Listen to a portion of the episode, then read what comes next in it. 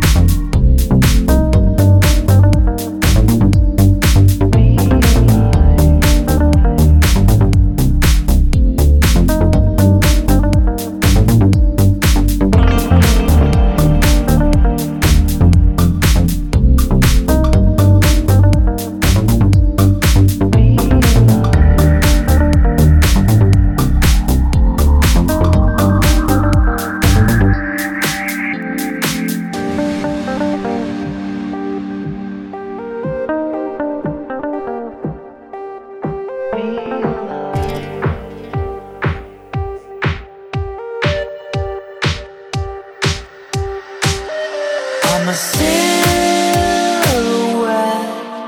asking every now and then, is it over yet? Will I ever feel again? I'm a